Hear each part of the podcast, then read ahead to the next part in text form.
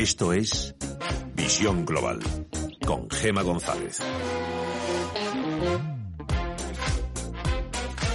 Esta vez no ha sido en la sesión de control al gobierno, pero Partido Socialista y Partido Popular vuelven a la greña. Pablo Casado no va a apoyar otra prórroga a día de hoy desde el gobierno presionan a los populares. El mensaje es claro, la alternativa, dicen desde Moncloa, al estado de alarma es el caos. Mientras tanto, la COE empeora sus previsiones de la economía española, que podría caer un 8% este año si no hay rebrote del virus y más de un 12% si hay rebrotes y el virus vuelve en otoño. Y el Banco de España pide un plan de reformas y ahorro para pagar la factura del COVID-19. Entre tanto, miramos a Wall Street, echamos un vistazo a la bolsa más importante del mundo y vemos eh, en sus principales indicadores números rojos en Wall Street. El Dow Jones de Industriales retrocede un 0,76% en los 23.544 puntos. El SP500 retrocede un 0,36% en los 2.820 puntos. O el Nasdaq 100, que baja, está bajando de forma importante el sector tecnológico. Retrocede el Nasdaq más de un 3% en los 8.718 puntos. Los inversores pendientes este lunes de las acusaciones de Estados Unidos a China. Ahora la administración Trump acusa al gigante asiático de provocar por error la pandemia del coronavirus debido a un fallo de seguridad en un laboratorio de Wuhan. Y también los inversores pendientes del sector de las aerolíneas. Batacazo tremendo el que se están pegando hoy el sector de las aerolíneas en Estados Unidos tras la desbandada de Warren Buffett, que dice que aún no ve oportunidades para invertir. No ve oportunidades para invertir el oráculo de Omaha, Warren Buffett, pero también dice que sus apuestas nunca van en contra de Estados Unidos. American Airlines baja un 10,6%, Delta Airlines se deja un 9,3%, o United Airlines, que retrocede cerca de un 8%. Echamos un vistazo al resto de bolsas latinoamericanas. Alma Navarro, muy buenas tardes. Buenas tardes. Caídas generalizadas en las principales bolsas de América Latina que está liderando el Merval argentino. Pierde un 3,5% y marca 31.607 puntos. El Bovespa brasileño también cae más de un 3, abajo un 3,17 y 77.953 puntos. Tenemos al IPSA chileno con caídas del 2,5%, 3.874 cuatro puntos y también con signo negativo, números rojos, encontramos en el IPC mexicano, pierde un 1,4 y marca 35.936 puntos. Echamos un vistazo también al mercado de divisas y es que el perfil defensivo que adoptan los inversores se refleja en un nuevo repunte del dólar. El euro cotiza, vuelve a conquistar los 1,09 dólares y la libra la tenemos ahora mismo que está cotizando en los 1,24 dólares. Echamos un vistazo al mercado de materias primas. El futuro del barril de referencia en Europa del tipo Bren está subiendo un 1,25% en los 26,76 dólares. El futuro del West Texas, el de referencia en Estados Unidos, con vencimiento en el próximo mes de junio, repunta cerca de un 2% y cotiza ya por encima de los 20,14 dólares el barril.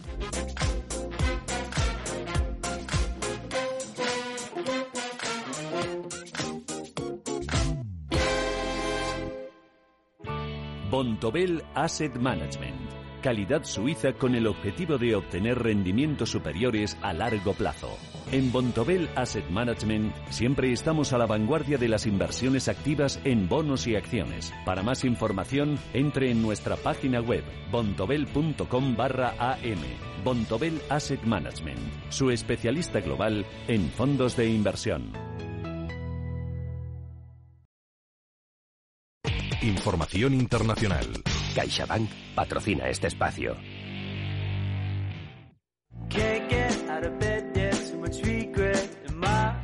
A la fuerte volatilidad que están sufriendo los mercados a este y al otro lado del Atlántico a cuenta del coronavirus se suma un nuevo ingrediente que está desestabilizando aún más las bolsas, la guerra entre Estados Unidos sobre el origen de la pandemia. Lo último es que el presidente de Estados Unidos, Donald Trump, ha dicho que pondrá fin al acuerdo comercial con China si Pekín no gasta lo pactado en productos procedentes de Estados Unidos.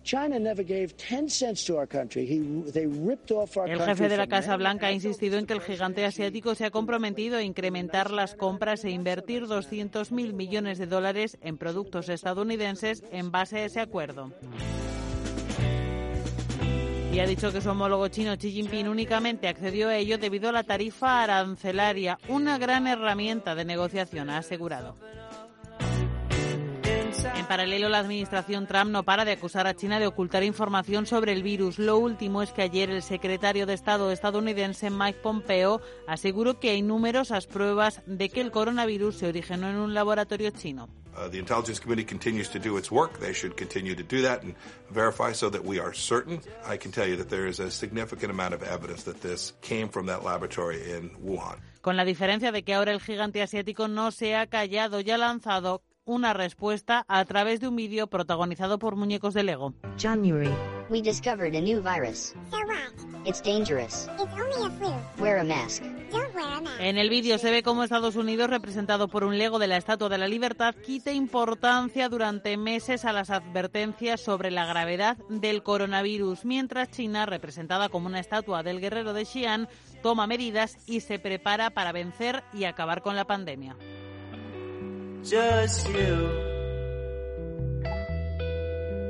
CaixaBank ha patrocinado este espacio. En CaixaBank estamos con los que cuidan de nosotros, los sanitarios, participando de la mano de Vida Caixa y junto a otras aseguradoras en la creación de un fondo para un seguro de vida y hospitalización que los proteja. Porque estamos con ellos y contigo, más que nunca. CaixaBank. Escuchar, hablar, hacer. Visión global. Los mercados.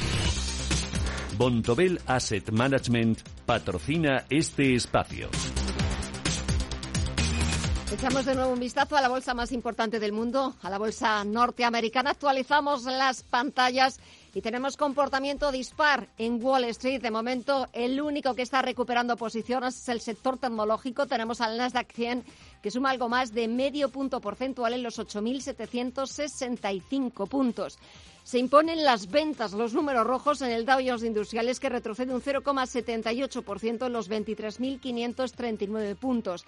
Y parte de estas caídas vienen protagonizadas por el gigante aeronáutico por Boeing que retrocede un 4,12%, o Walt Disney, que se deja un 3,4%. En el lado contrario, Microsoft está subiendo un 1,76%, seguido de ExxonMobil, que suma un 1,2%, o Walgreens Boots, la cadena farmacéutica que recupera algo más de un punto porcentual. El SP500 también retrocede un 0,27% los 2.823 puntos cuando vuelven en el horizonte las acusaciones y de nuevo ese rebrote de las tensiones entre Estados Unidos y China después de que la administración norteamericana haya acusado al gigante asiático de haber provocado por error la propagación y la extensión del COVID-19. De vuelta a las principales bolsas europeas, el IBEX 35 se ha dejado este lunes, este primer día bursátil de, la semana, se ha dejado un 3,6% hasta los 6.673 puntos en su primer día de cotización en mayo y ha perdido el selectivo todo lo ganado el pasado mes de abril. IAG y Repsol han destacado en las eh, caídas. Echamos un vistazo dentro del selectivo del continuo español y vemos cómo las mayores caídas han sido para Merlin Properties, que ha perdido un 8,27%, seguido muy de cerca por IAG, que se ha dejado 8 puntos porcentuales, o Repsol, que ha perdido un 7,79%. En el lado contrario de los 35 valores, solo uno en positivo, Telefónica. Por cierto, presenta resultados el próximo jueves, el 7 de mayo. Pues bien, Telefónica ha sumado un 2,85% y sus acciones han cerrado este lunes en los 4,29 euros. Y ya en el mercado de deuda, en el mercado de la renta fija, el interés del nuevo bono de referencia a 10 años con vencimiento en octubre de 2030 está por encima del 0,8% y la prima de riesgo rozando los 140 puntos básicos. Bontobel Asset Management ha patrocinado este espacio.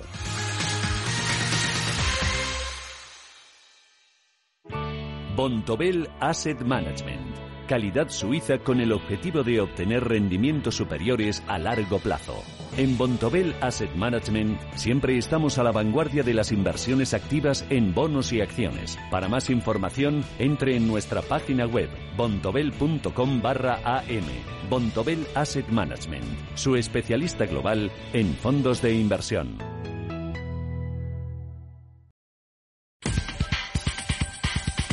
En Visión Global, Las noticias empresariales.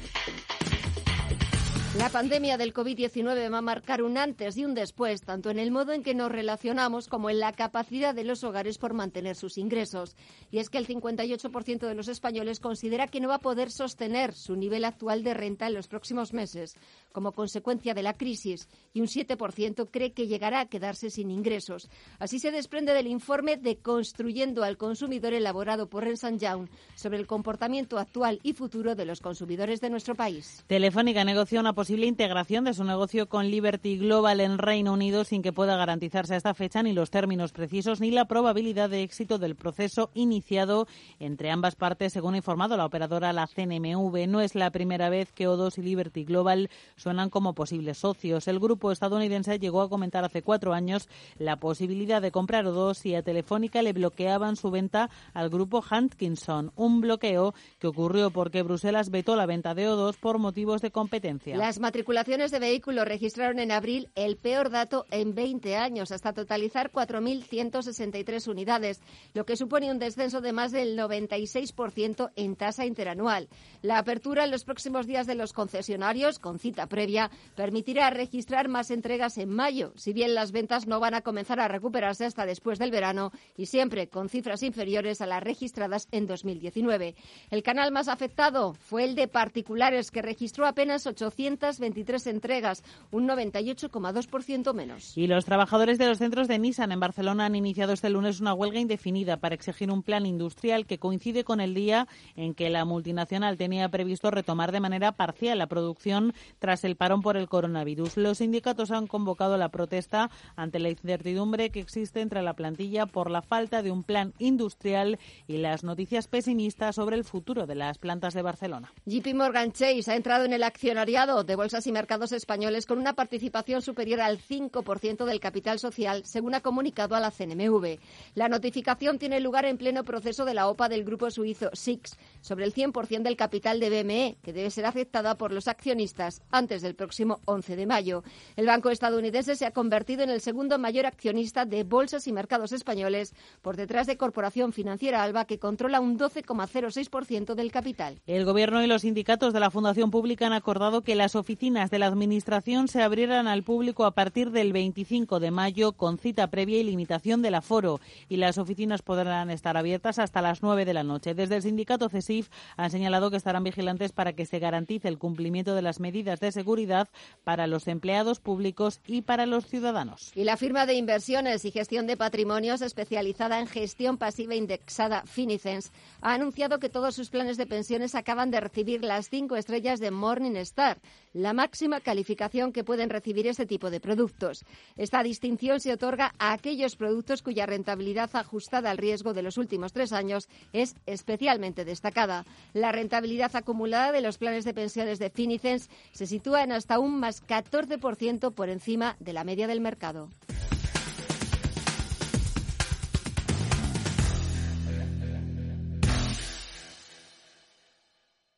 ¿Quieres ganar tiempo y despedirte de los atascos? Peugeot Metropolis es el tres ruedas más seguro y tecnológico del mercado con su frenada ABS, alumbrado diurno, sistema antivuelco y su práctica Smart Key. Ahora disponible por tan solo 199 euros al mes durante 36 meses y con todo incluido. Matrícula, primer año de seguro a terceros y financiación al 0% TAE. Consulta condiciones en peugeot-motocicles.es. Peugeot Motocicle. Reshape your city life.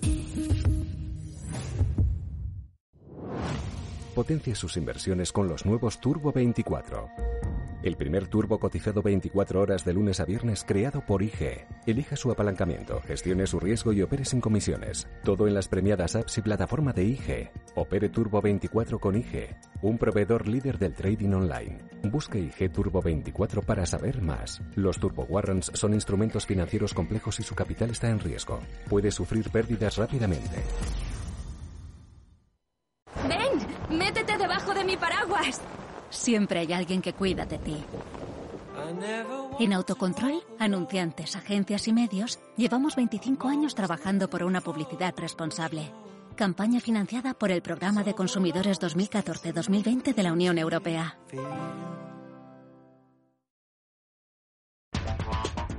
En Visión Global, la tertulia de los negocios.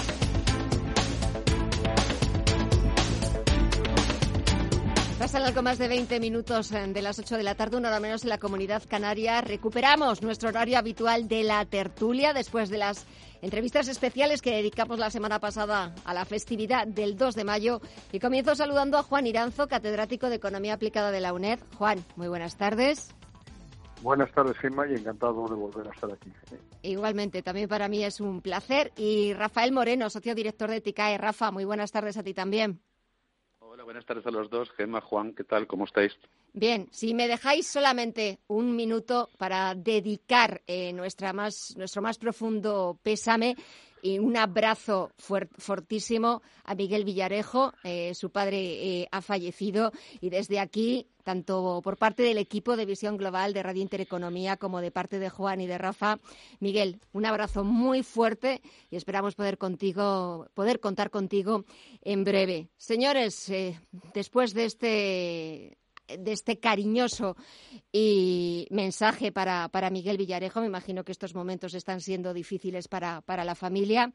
También esta va a ser difícil las eh, previsiones que hemos eh, leído, que hemos visto, el nuevo cuadro macroeconómico que el Gobierno de España ha enviado a Bruselas. Juan, una caída del 9,2% en todo 2020, pero también las previsiones que hoy hemos conocido por parte de la COE hablan de que si en otoño hay un rebrote del virus, la caída del PIB podría ser de más del 12%. ¿Qué te parece? Eh, bueno, primero también recordar que fue un gran periodista el padre de Miguel. Y luego, por otro lado, pues que las cifras del gobierno lo que ponen de manifiesto clarísimamente es que se reconoce una catástrofe para la economía española. Es la mayor caída del PIB que se registra desde que se calcula esta magnitud eh, eh, eh, desde el año 70. Es verdad que en 1936, con motivo del comienzo de la Guerra Civil Española, la entonces renta nacional cayó un 22,5%. Pero es la mayor caída. Y además yo me temo que va a ser superior, por una razón muy sencilla. Porque si durante el primer trimestre, que tan solo se vieron afectados por estado de alarma 15 días, y no se había parado toda la estructura productiva y ha caído un 5,2%, eh, bueno, pues eh, eh, todas las estimaciones hacen prever que durante el segundo trimestre, cuando menos, se caerá un 20-22%. Y además, si perdemos la campaña de verano, como todo hace indicar, en la campaña turística, pues difícilmente la economía española va a caer menos del, del 12-13%. Rafa. Sí, bueno, ¿quién le puede sorprender esto? Eh, indudablemente desde hace eh, mes y medio, yo creo que algunos hemos comentado que indudablemente quitando todas las tragedias personales de muertes, por supuesto, como las que hay continuamente. Todos morimos todos los días y todas nuestras familias mueren todos los días. La tragedia de la muerte, pues la tragedia de la muerte para los que tenemos esperanza, pues quizá no lo es tanto, pero la tragedia de la muerte es así. Bien. Lo que pasa es que no se le puede poner a la sociedad en una dicotomía de o susto o muerte. No se puede poner en una dicotomía de o salud o libertad y avance económico. Este es el engaño que nos han tenido sometido mes y medio, porque hay otras sociedades que no han hecho esto. Hay otras sociedades que eran conscientes de que si se paralizaba y se confinaba y se cerraba y se hacía prisión preventiva de todo lo que es el tejido empresarial, indudablemente esto iba a ocurrir. Y como eran muy conscientes de que eso iba a pasar, no han actuado como ha actuado este gobierno. Y vemos los casos de Alemania, vemos los casos de Suecia, vemos los casos de Estados Unidos y vemos otros muchos casos. Por lo tanto, no había una solución única, como nos hacen creer, había varias. Y por lo tanto, como decía Financial Times en un análisis de hace 10 días, la sociedad y la economía que más va a caer va a ser la española. Y no, no simplemente porque dependamos del turismo o de otras industrias, sino por las medidas de confinamiento brutal a las que hemos sido sometidos. Por lo tanto, lo que hay que hacer es reclamar a quien debemos. Esto no es una crisis del COVID-19, es una crisis por las medidas que se han tomado desde el Gobierno por el COVID-19. Y esto es muy importante remarcarlo. El COVID-19 no provoca ruina económica. Quien provoca ruina económica es el cierre de la economía que ha hecho el Gobierno. Por lo tanto, ¿a quién sorprende estas previsiones? Absolutamente a nadie que tuviera dos dedos de frente desde hace ya siete o ocho semanas porque esto se debe venir. Y la tragedia que está viviendo ahora muchísimos millones de personas es tremenda. La angustia no es como la que nos ponen en las noticias de las nueve de la noche, de gente que no pueda salir a la calle. La angustia es de padres que no tienen que dar de comer a sus hijos el mes que viene. De pequeñas empresas que cierran el mes que viene con deudas. De pequeños eh, ferreterías, de pequeñas tiendas de ropa, de pequeños bares que tienen que cerrar y que tienen que mandar a todo el mundo al desempleo. Por lo tanto, no es una tragedia económica debido al COVID, es debido a el confinamiento tremendo y abusivo que ha cometido este gobierno. Y presionar. Completamente de acuerdo. Sí, Juan, eh, te iba a preguntar, aparte de, de, tu valoración, presionar desde el Gobierno, como lo están haciendo al Partido Popular, para que apruebe una cuarta prórroga del estado de alarma, porque si no la alternativa es el caos. Eh, primero, que no es cierto. Segundo lugar, eh, que ellos de verdad no quieren que se apruebe el gobierno un estado de alarma, sino un estado de excepción, que es el que han estado aplicando estos eh, ya 50 días, puesto que hay que tener en cuenta que el estado de alarma lo que limita es la movilidad y establece un mando único a nivel nacional. Pero no te puede prácticamente arrestar en tu domicilio, no puede sancionar. es que es aclarante que haya más de 140.000 sanciones eh, por eh, desacato, por haberse saltado el confinamiento, etcétera. Y sobre todo no puede aplicar una serie de medidas que no tienen ninguna lógica y son inoportunas, como la nueva ley de educación que elimina los colegios eh, especiales. ¿Qué tiene que ver eso con la crisis sanitaria? la ley precisamente judicial. La, bueno, la incorporación del vicepresidente al eh, CNI, etcétera, etcétera. No tiene absolutamente nada que ver. Y ahora Sánchez lo que sí quiere seguir teniendo es mangancha, además, para realizar cualquier tipo de contratos como se está realizando hasta la fecha. Por tanto, yo sí que creo que hay que seguir manteniendo unas ciertas normas sanitarias, pero que cada vez hay que poner más en funcionamiento la estructura productiva, porque yo estoy completamente de acuerdo con Rafael, nosotros la hemos parado en exceso. No sé si por eh, eh, no conocer bien la realidad o voluntariamente pero eso va a generar eh, gravísimos problemas, porque decíamos que desgraciadamente la economía española va a caer bastante más de lo que prevé la COE y sobre todo el gobierno, pero también se va a recuperar mucho más lento, ¿eh? porque yo creo que de ese plan de estabilidad lo menos creíble es que la economía española el año que viene va a crecer un 6,8%, espoleada por un consumo que se prevé que crezca cuatro veces más que en el año 2019, eh, cuando no existía el COVID, y hay que tener en cuenta las expectativas, la destrucción de empleo, etcétera, y luego basado en inversión y exportaciones. Por tanto, yo creo que eh, no solo hay que eh, desconfinar o deshibernar. A mí no me gusta lo de desescalada que hemos visto, pero también hay que aplicar políticas económicas ortodoxas de contención del gasto, de dejar impuestos, vida, etcétera, etcétera. Y además, además, yo me temo que con los propios datos del gobierno se ve una deuda pública para este año del 115 eh, del PIB, va a haber que acudir a un tipo, no sé cuál, pero a un tipo de rescate en Europa, porque no hay posibilidad de emitir 200.000 millones nuevos de deuda con la solvencia y credibilidad que tenemos y además acometer una serie de reestructuraciones y renovaciones de deuda. Claro, es que hay que empezar a pensar, Rafa, en quién paga todo esto, quién va a pagar la factura bueno, pues ¿quién lo va a pagar? El dinero, como decía Margaret Thatcher, el dinero no, el dinero de los contribuyentes. Es decir, este dinero no se inventa, no hay una máquina haciendo dinero. Este dinero no se inventa. Eh, por lo tanto, nos va a tocar ir pagándolo a todos.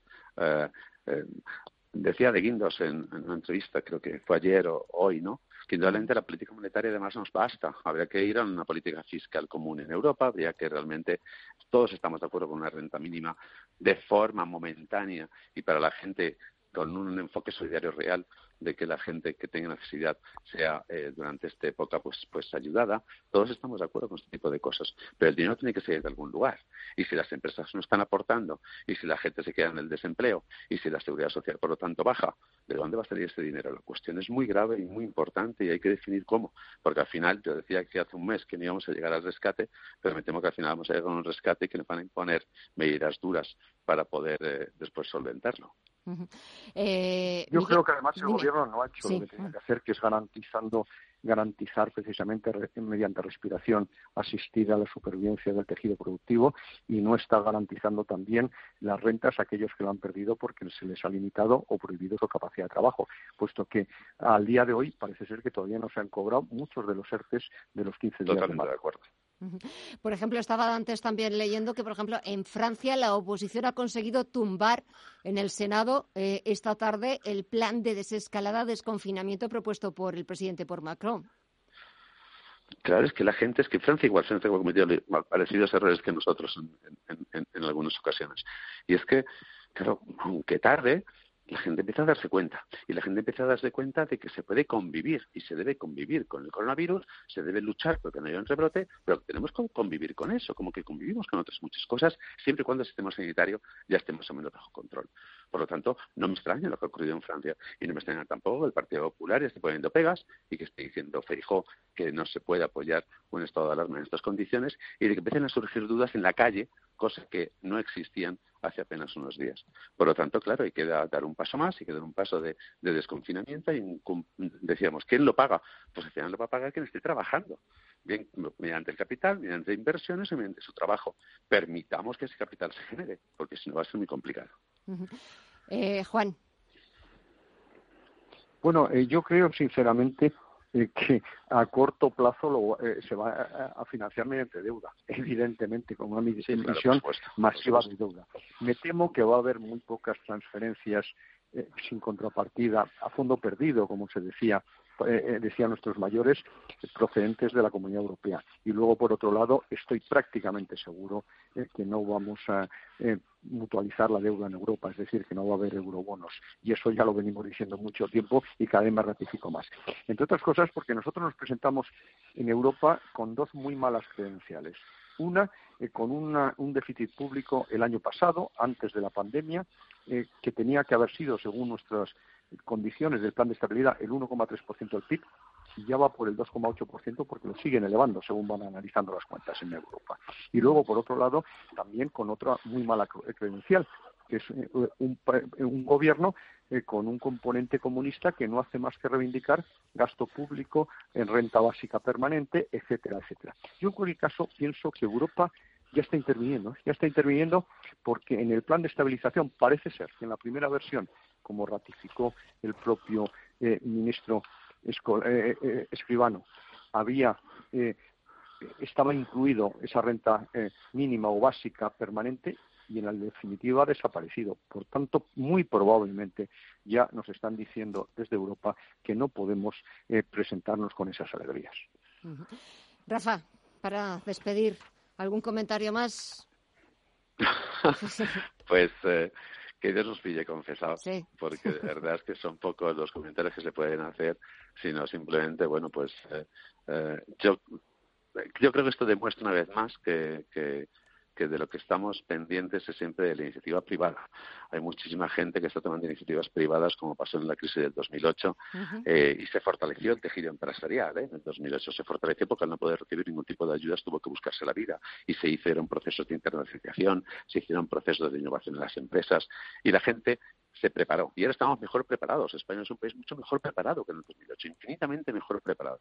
Por lo tanto, bueno, pues veremos cómo creer en el progreso, creer en realmente en la iniciativa del ser humano, cosa que desde el gobierno social y comunista, como dice Juan, y nunca han creído. Y por lo tanto, esa es una prueba más de que el ser humano tira para adelante. Pues esperemos que sí, que el ser humano tire para adelante y veremos eh, qué nos va dando la actualidad y la realidad en los próximos días. Lo analizaremos puntualmente la próxima semana. Juan Iranzo y Rafael Moreno. Muchísimas gracias a los dos. Que paséis una buena semana y hasta el lunes que viene. Un abrazo. Gracias. Igualmente, gracias. A todos los oyentes también. Buenas noches.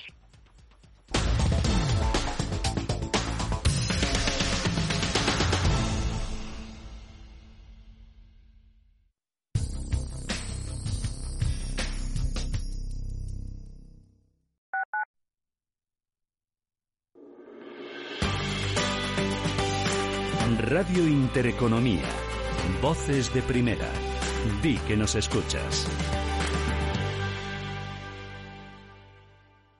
En estos momentos es cuando se aprecia haber elegido un gestor cuyo verdadero valor es la preservación del patrimonio. Gracias a esto, los fondos EasyCaps de renta variable de Orfeo Capital presentan los mejores resultados entre las gestoras españolas. Infórmate en orfeocapital.com.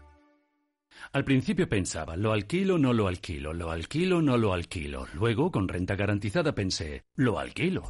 Renta garantizada se encarga, te seguirá pagando la renta de tus inquilinos, aunque ellos no lo hagan, y se ocupan de la gestión del día a día. Infórmate en el 900 10 10 95 o en rentagarantizada.es. Alquiler garantizado. Cuenta con tu agua. Somos parte de ti y si tú luchas, luchamos contigo.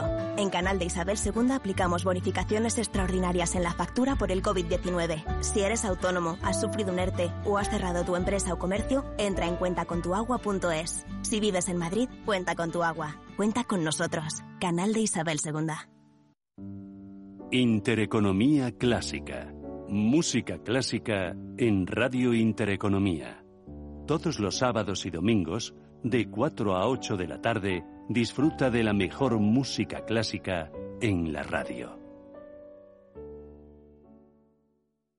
Entre tú y yo está el buen humor, la motivación y los mejores invitados. Y aún así, queda espacio para la salud. Paula Pérez Salazar y su ejército pacífico de colaboradores están listos para alegrarte el fin de semana. Recuerda que tu cita con ellos es ahora el sábado a las 8 de la mañana, entre tú y yo, con Paula Pérez Salazar.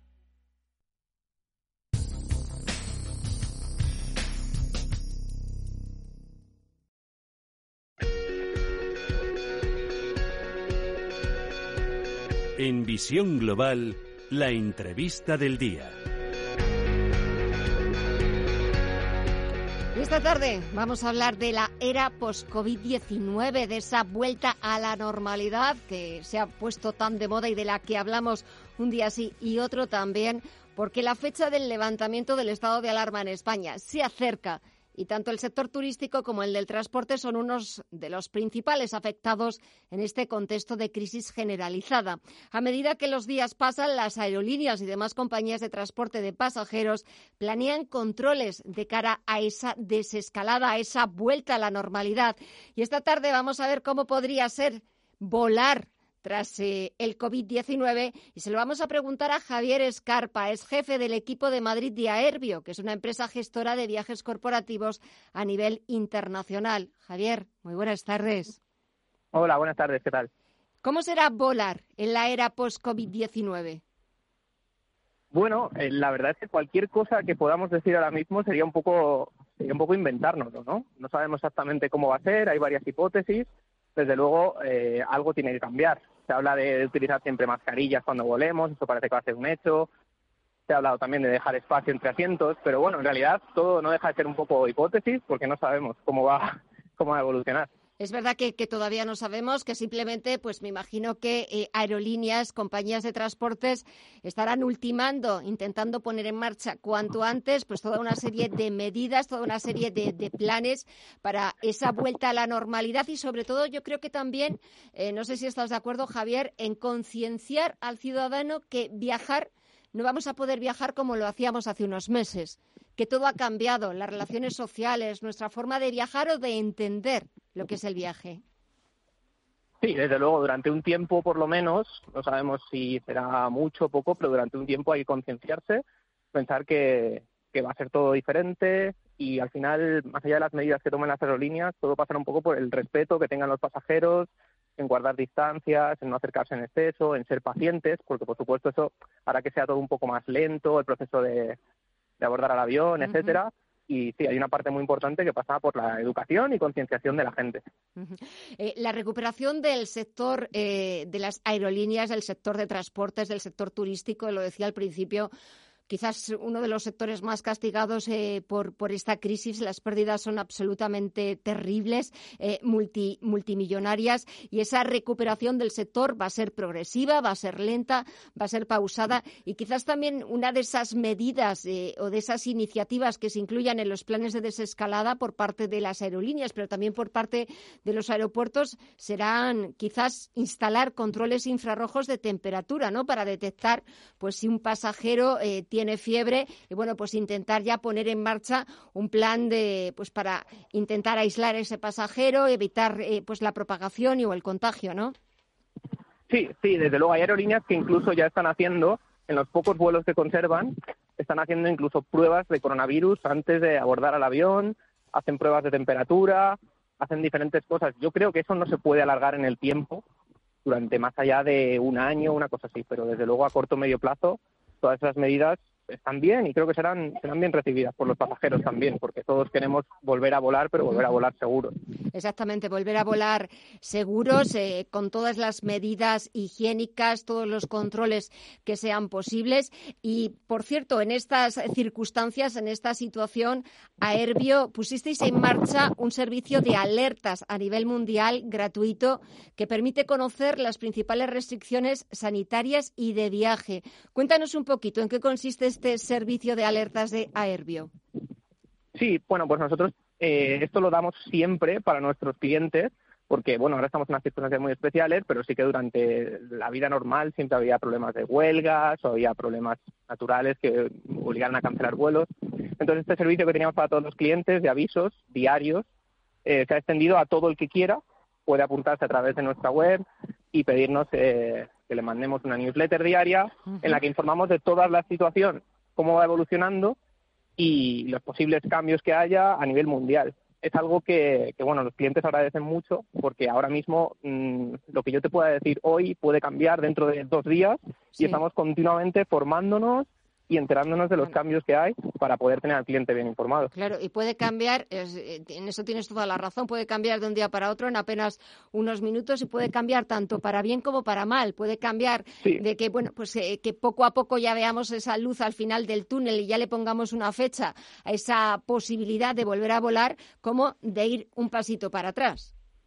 Sí, sí, totalmente, totalmente. De hecho, desde que comenzó esto, a raíz, a partir del 13, 14 de marzo que empezó todo esto, eh, las aerolíneas comenzaron procediendo de una forma, luego lo cambiaron otra vez, había vuelos programados para mayo que no se habían cancelado y ahora estamos viendo que se están cancelando, ciertas limitaciones de entrada a los países que obligaban cuarentenas, a al eran un poco más largas, eran un poco más cortas, eso está cambiando continuamente.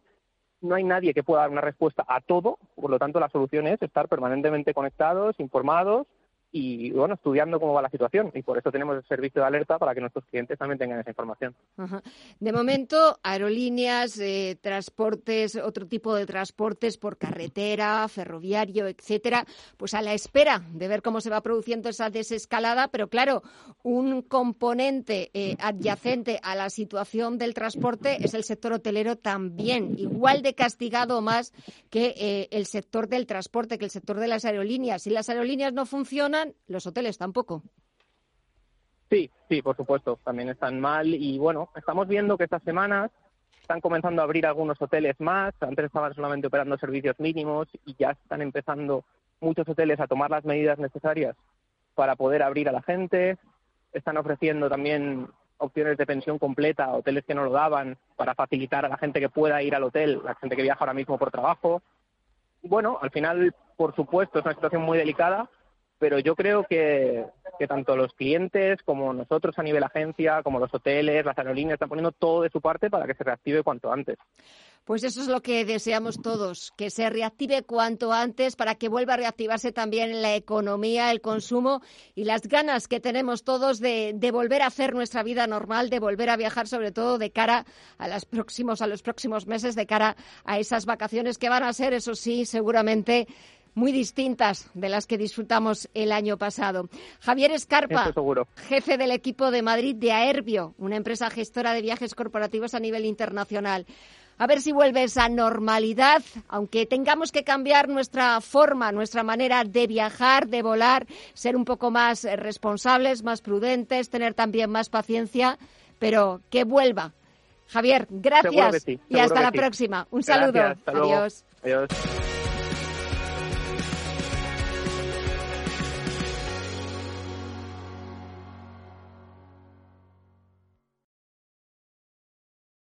Las empresas y todos sus empleados son el impulso de este país. Y en el Santander las apoyamos con nuestra especialización y todas las soluciones de financiación, digitalización e internacionalización que necesiten.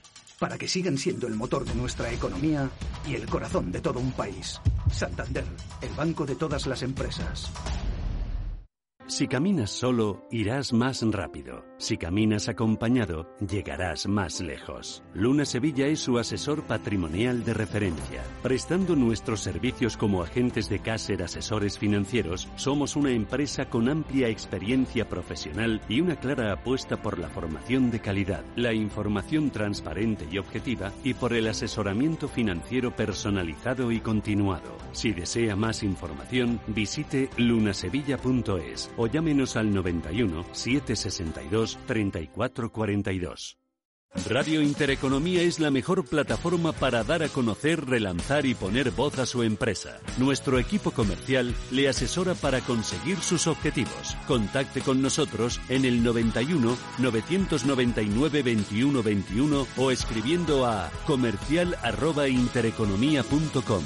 Radio Intereconomía, la radio de las empresas.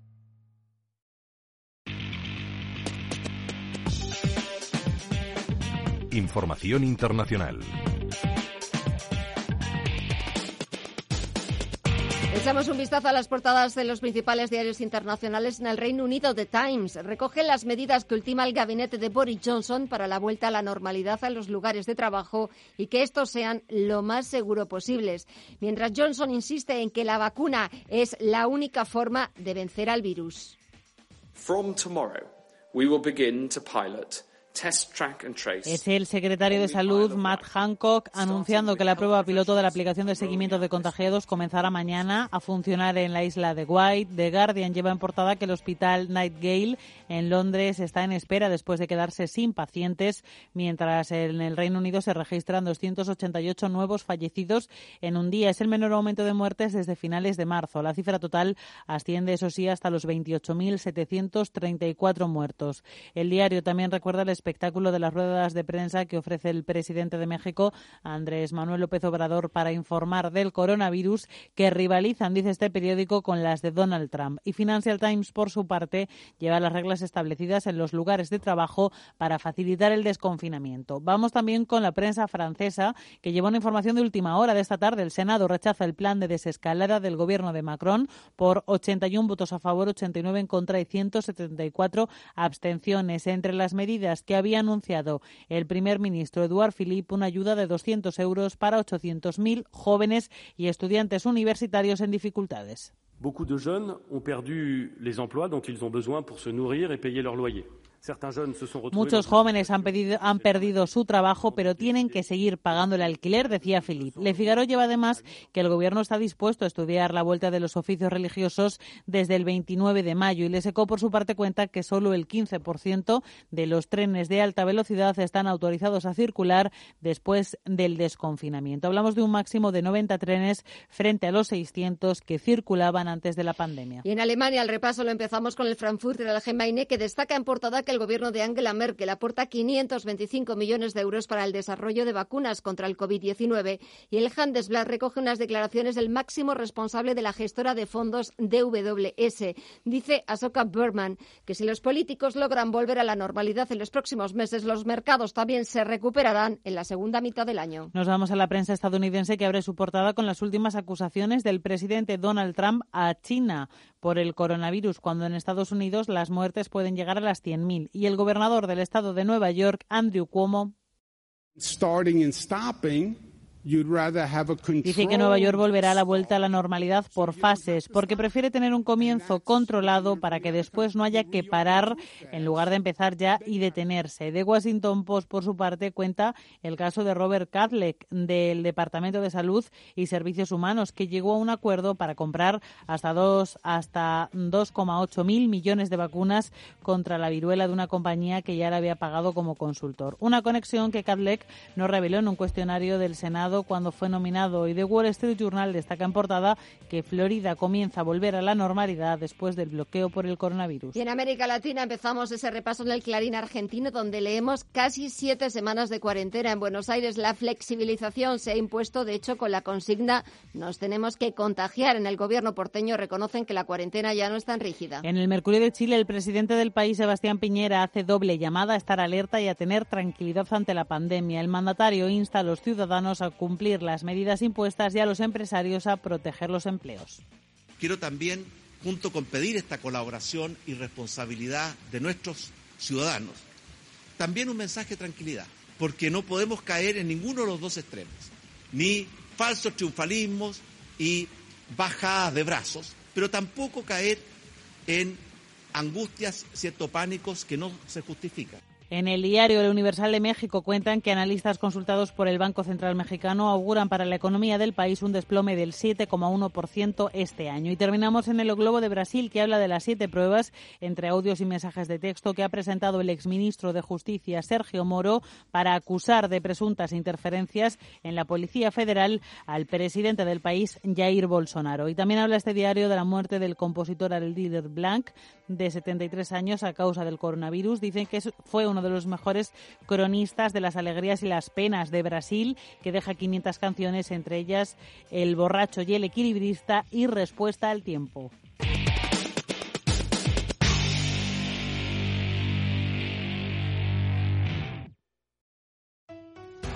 Cuando una empresa líder en alimentación une sabor y bienestar, hace algo único. Jamón cocido y pechuga de pavo bienestar.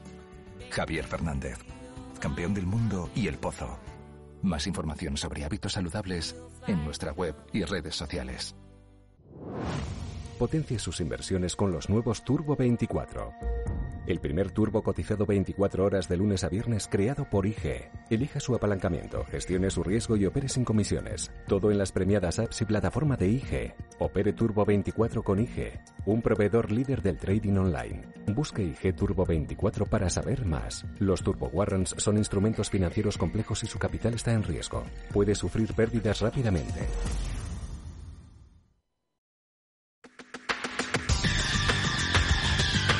El análisis del día con visión global.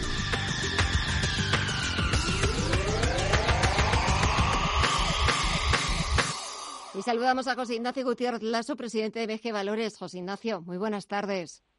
Muy buenas tardes, Gemma. Bueno, la bolsa española de un plumazo en una sola sesión, la de este lunes, la primera del mes de mayo, se quita de encima todo lo ganado el pasado mes de abril, que tampoco era mucho, pero adiós a lo ganado en abril. Sí, bueno, eh, es lo que pasa muchas veces en estas bolsas tan volátiles y cuando no está muy afinada, ni muchísimo menos, ni clara la tendencia. Y tampoco debe extrañarnos. Esto será así, sobre todo con esta volatilidad, pues durante algunos meses todavía.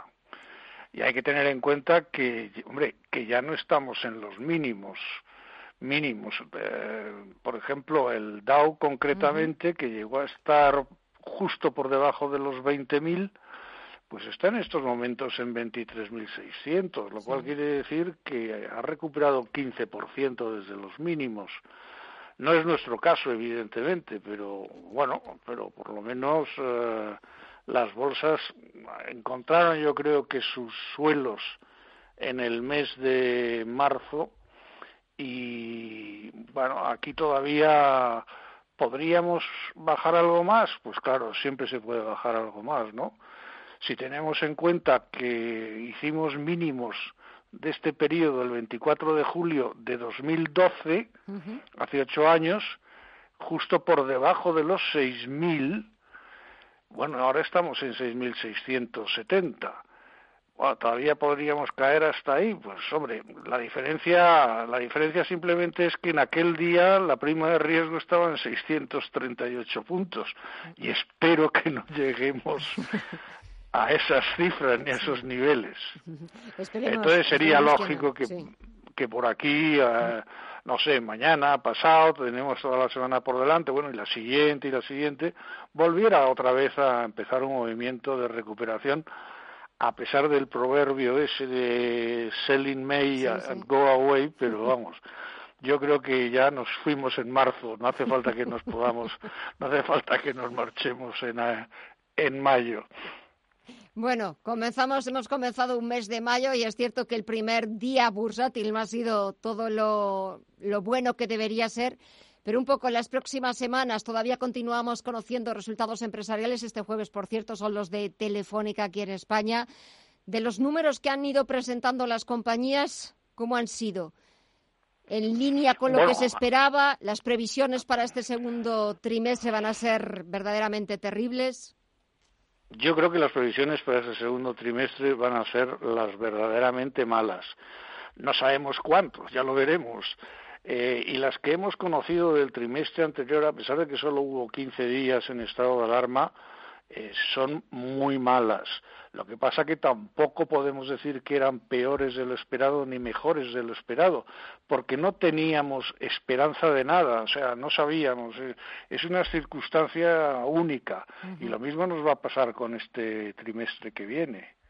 Y en cuanto a Telefónica, muy bien, conoceremos mañana los resultados, que supongo que no serán buenos, pero sin embargo hoy hemos tenido una buena noticia con su alianza con Liberty para para fusionar eh, Virgin con, uh, O2, concretamente, y además a, a, Telefónica le van a dar entre 6.000, alrededor de 6.000 millones concretamente, que es lo que le correspondería en esa fusión de filiales, por la diferencia de valor que hay. Y bueno, pues, pues mañana veremos, pero tampoco se puede esperar. Yo creo que ni siquiera las bolsas están reaccionando a los eh, malos resultados, eh, porque cuando son malos, malos, se esperaban catastróficos. Luego, en el fondo, la verdad es que no sabemos eh, cuánto de malos o cuánto de mejores o peores de lo esperado pueden ser los resultados empresariales. Más vale ir preparando el terreno porque las, eh, las cifras sí que, sí que pueden ser, por lo menos las primeras estimaciones o, viendo los resultados del primer trimestre, sobre todo porque el primer trimestre realmente fueron apenas 15 días de marzo.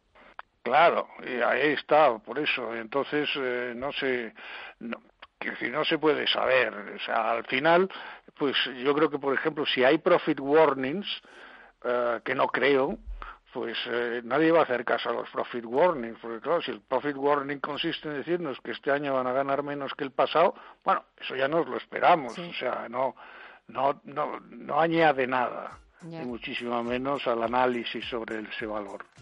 Pues eh, estaremos pendientes, iremos viendo los números, las cuentas, aquí las analizaremos y sacaremos conclusiones a ver qué, qué va pasando, que acabamos de comenzar este mes de mayo y a ver si nos vamos animando un poquito todos. José Ignacio Gutiérrez Lasso, presidente de MG Valores, un placer. Cuídate mucho y hasta la próxima. Muchas gracias, Gemma, igualmente. Y así ponemos punto final a esta edición de Visión Global. Dejamos la bolsa norteamericana con comportamiento mixto a la espera de más eh, resultados empresariales y nosotros ponemos punto final. Mañana volvemos a partir de las 8. Gracias, como siempre. Hasta mañana.